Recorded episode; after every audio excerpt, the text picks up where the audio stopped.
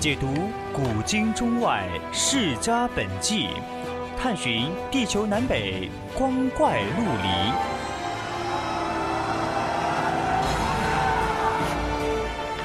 拨开历史迷雾，挖掘未解之谜。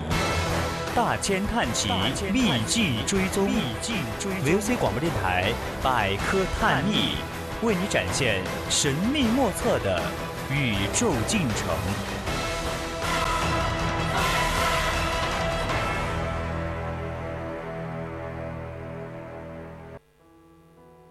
人一旦累了，就会进入一个叫做历史的空间里。那些褪色泛黄的画面，透着落寞。黑暗的歌者穿街走巷，唱尽梦魇，唱尽繁华。倚楼听雨，拾夺名人印记，采撷名人印记。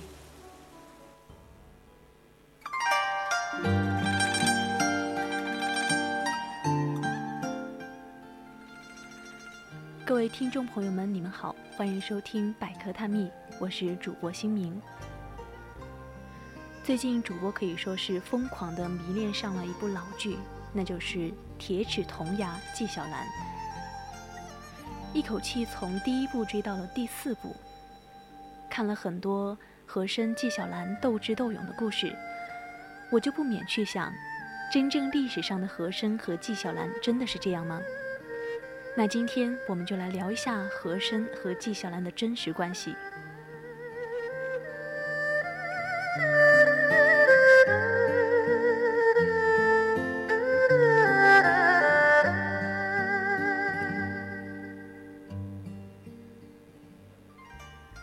说起和珅和纪晓岚，可能很多人的脑海里面会最先浮现出《铁齿铜牙纪晓岚》中的人物形象。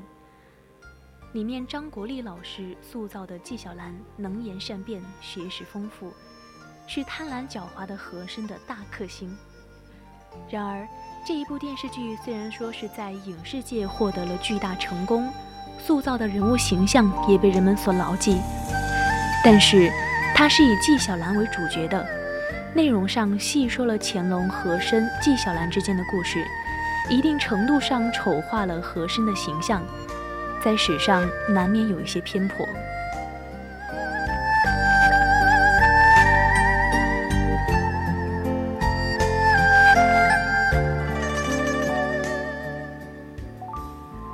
纪晓岚原名纪云，字晓岚。他博览群书，在文学上的造诣非常高。纪晓岚于乾隆八年参加科试，获得第一名，而开始了自己的仕途。他先后担任过提督学政、编修、左都御史、礼部侍郎等等职务。在真正的历史中，纪晓岚的年纪要比和珅大二十多岁。他与和珅的关系不错，官职却比和珅低，实际上也是和珅的助手。他们的关系并不像传统影视剧所表现出来的针锋相对，而更像是忘年交一般。乾隆帝曾说纪晓岚是一个读书多而不明理，其实呢，就是说他在待人处事上还不够圆滑，而比他年轻的和珅办事果断，处事泼辣。这个时候，因为年纪渐长而逐渐内敛的纪晓岚，就会善意的在人际关系上提醒他。和珅也会在工作和学习中，对纪晓岚多多照顾。另外一方面，纪晓岚是一个文人，在政治、治国还有理财方面都没有办法和和珅相提并论。两个人的利益冲突其实并不大，因此并没有太多的直接接触，也不会真的像电视剧中表现的那样逗得不可开交。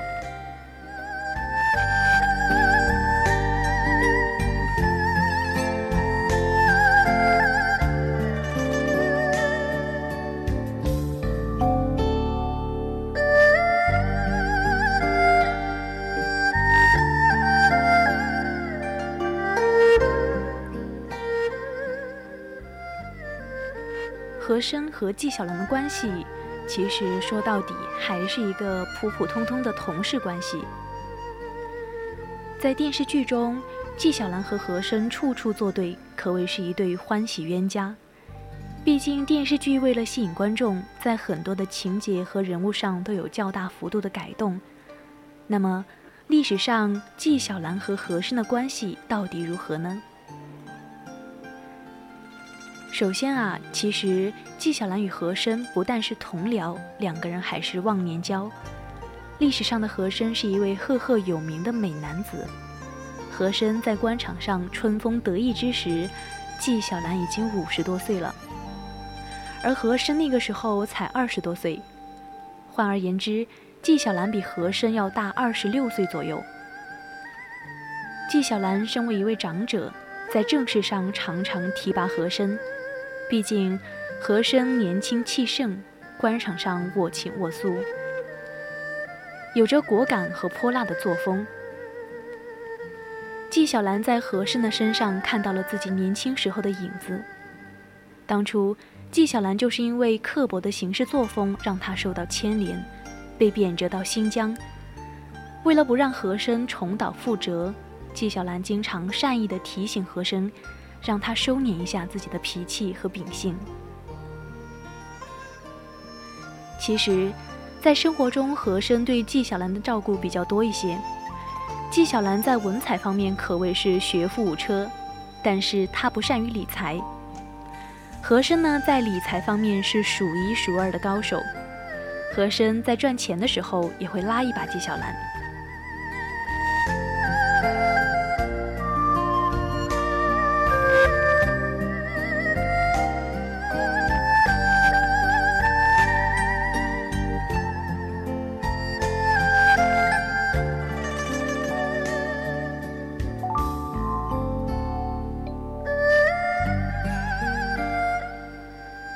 三，纪晓岚利用广泛的人际关系网，帮助和珅认识更多的仁人志士。以纪晓岚与和珅的出身来说，和珅出生在一个显赫的满人家庭，是一位典型的高富帅。纪晓岚与和珅相处友好，有利于自己的发展。两人同是乾隆皇帝身边的红人，只有友好的合作关系，才能走得更为久远。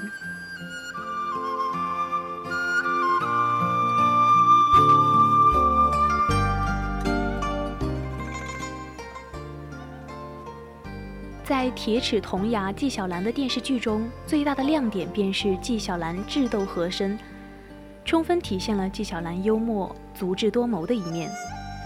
历史文献中对纪晓岚的记载大多介绍他是才华横溢、品德高尚，但是关于纪晓岚智斗和珅的故事却没有丝毫的记载。因此，在电视中纪晓岚智斗和珅的情节只是民间百姓中传颂的。没有历史的根据，在当时的历史背景下，百姓把宽大百姓把智斗贪官的责任寄托在一代才子纪晓岚身上，这反映了人民的愿望。史料记载，纪晓岚当时只是一个文人，从不攀权富贵，更不会和朝中大臣同流合污，是一个实实在在的清官。那么？为什么历史中没有记载纪晓岚智斗和珅的内容，民间却广民间却广为流传呢？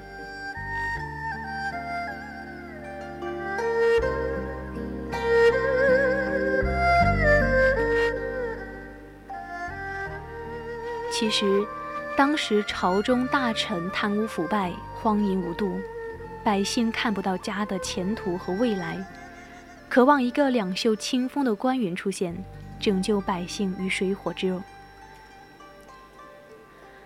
而纪晓岚的清官身份符合百姓心中的形象，所以他的形象被加工之后流传开来。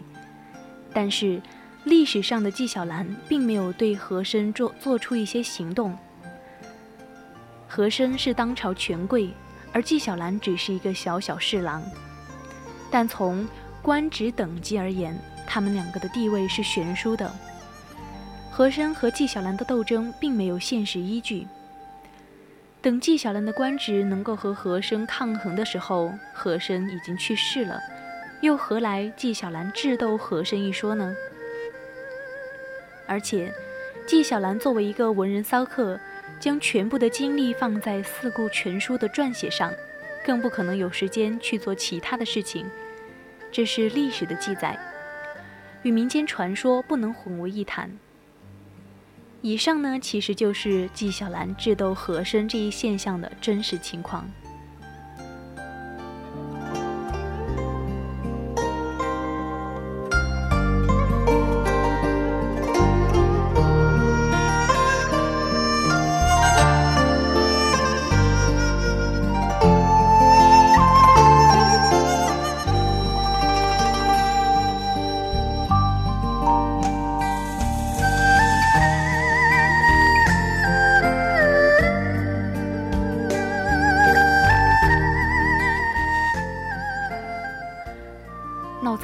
时候，和珅在给灾民的米汤里面撒了一把沙子，这其中包含着什么特殊意味吗？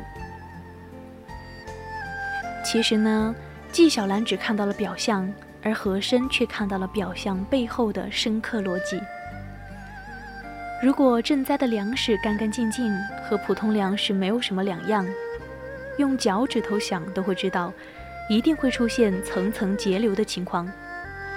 真正吃到灾民嘴里的，恐怕就没有多少了。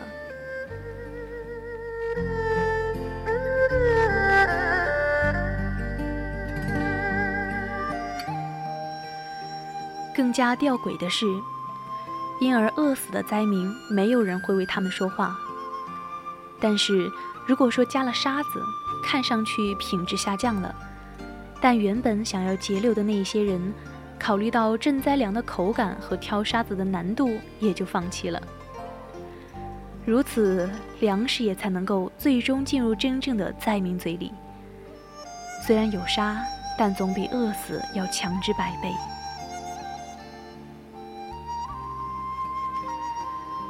就像前些年推广经济适用房，有一些经济学家建议，经济适用房不应该设有独立的卫生间。而应该采用公共卫生间，结果舆论一片哗然，骂什么都有，说的好像是这一位经济学家不把穷人当人看一样。几年之后再看，时不时爆出经济适用房，房主开豪车，甚至是租用经济适用房赚钱，这些背后的逻辑是一样的，可以安身。但削减了部分功能的房子，才不会引起权力寻租。人性使然，好的制度未必能够使坏人变好，但坏的制度一定能使好人变坏。正义感爆棚，往往是因为正义是廉价的。类似于纪晓岚这样的人，他们的正义都很廉价，看上去的振臂高呼。那是因为高呼的成本和代价很低，低到他们认为自己就是正义的化身。十九世纪法国经济学家巴斯夏有一篇著名的文章《看得见的和看不见的》，说的是差的经济学家只能看到短期得失和事物表象，而好的经济学家却能够看到更加长远的事情。也能够看到事物背后的真相。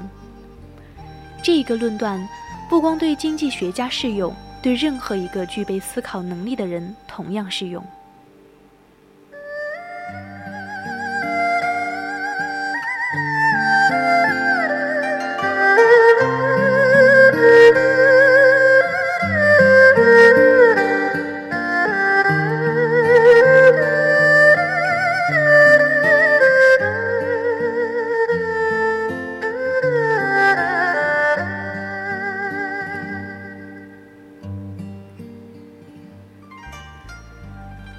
史记载，和珅曾经给苏清龄倾诉的时候说过一段话：天下人都以为何某是靠巴结结，是靠巴结皇上、溜须拍马而得来今天的权位。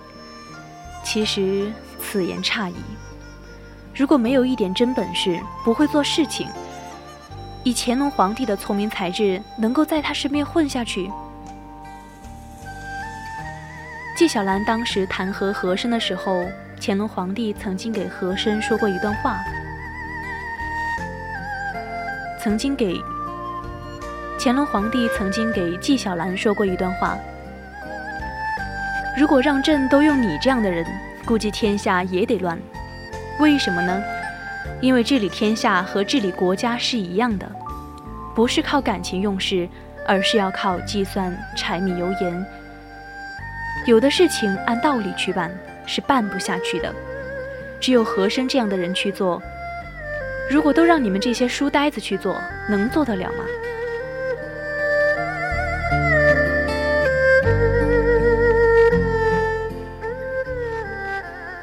一个唱白脸。一个唱黑脸结合起来才能够完美搭配。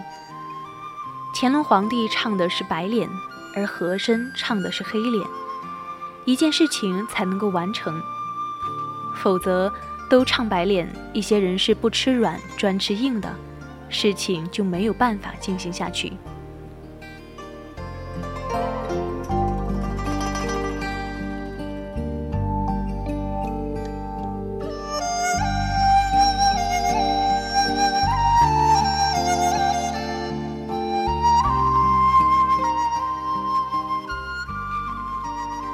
去过寺庙的人应该都知道，进门的第一个佛叫做弥勒佛，弥勒佛开怀大笑，很是招人喜欢。进到第二个门里的佛叫做韦陀，韦陀怒目圆睁，很是吓人。相传，最早弥勒佛和韦陀是分开的。弥勒佛里的寺庙人气很高，香火不断，却没有人进贡。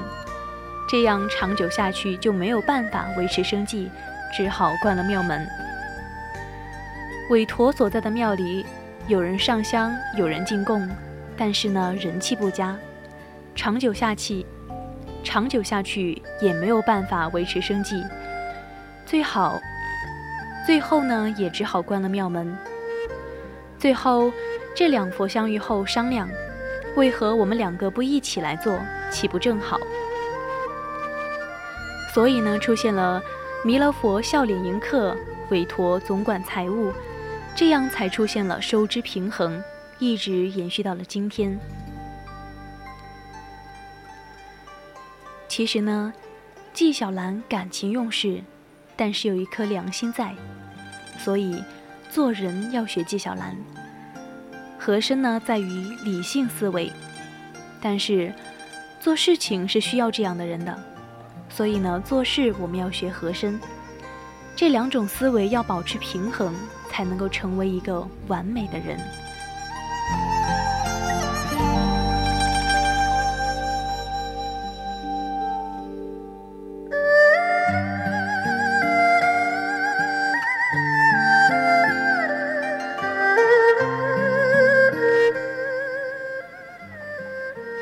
今天的名人印记到这里就要和大家说再见了，希望你们喜欢今天的故事，更多精彩内容，我们下期再见。